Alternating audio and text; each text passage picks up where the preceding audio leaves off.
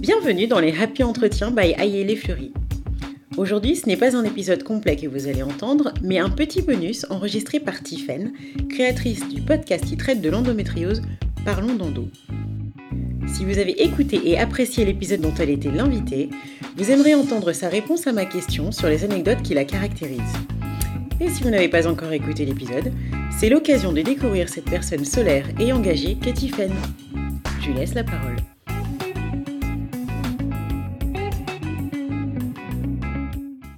Raconte-nous une anecdote sur toi. Euh, je dirais, comme première anecdote, euh, en fait, c'est deux anecdotes en une. Et je trouve que ça me définit pas mal. Euh, c'est que depuis que je suis petite, depuis que j'ai 11-12 ans, je tiens un, carnet de choix. Et c'est pas quelque chose qu'on m'a soufflé ou qu'on m'a proposé, en tout cas pas dans mon souvenir, après on sait jamais. Je crois vraiment que je l'ai fait spontanément parce que j'avais peur d'oublier.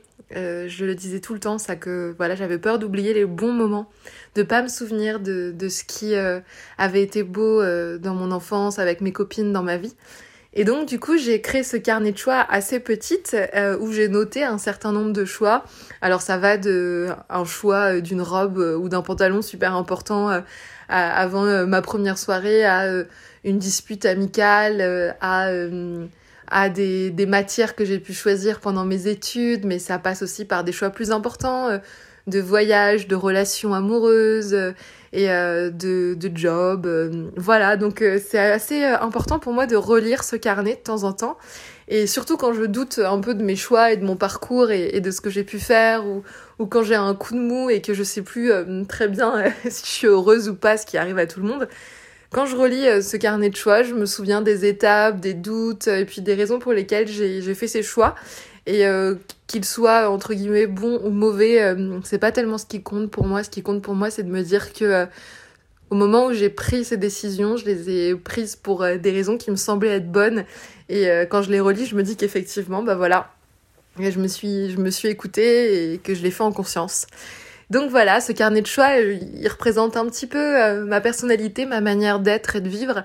il est associé à un jeu que je fais depuis que je suis petite.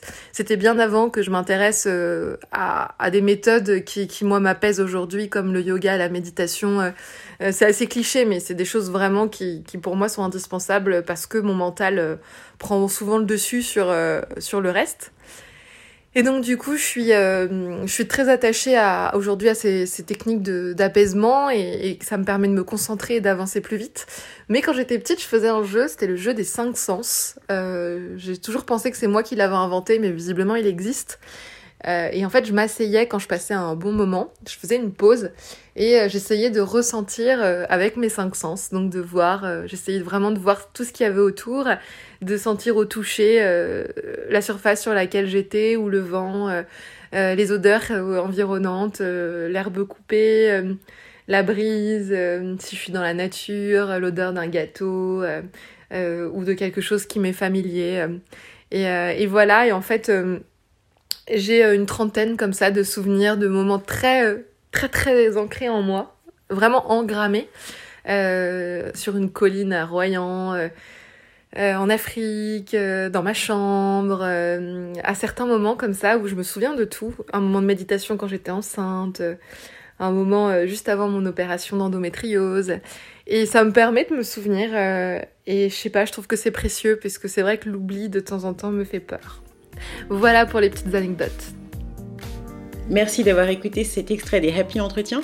N'hésitez surtout pas à le partager à votre famille, à vos amis, à vos collègues et à mettre un sympathique commentaire ou une note 5 étoiles si cela vous a plu.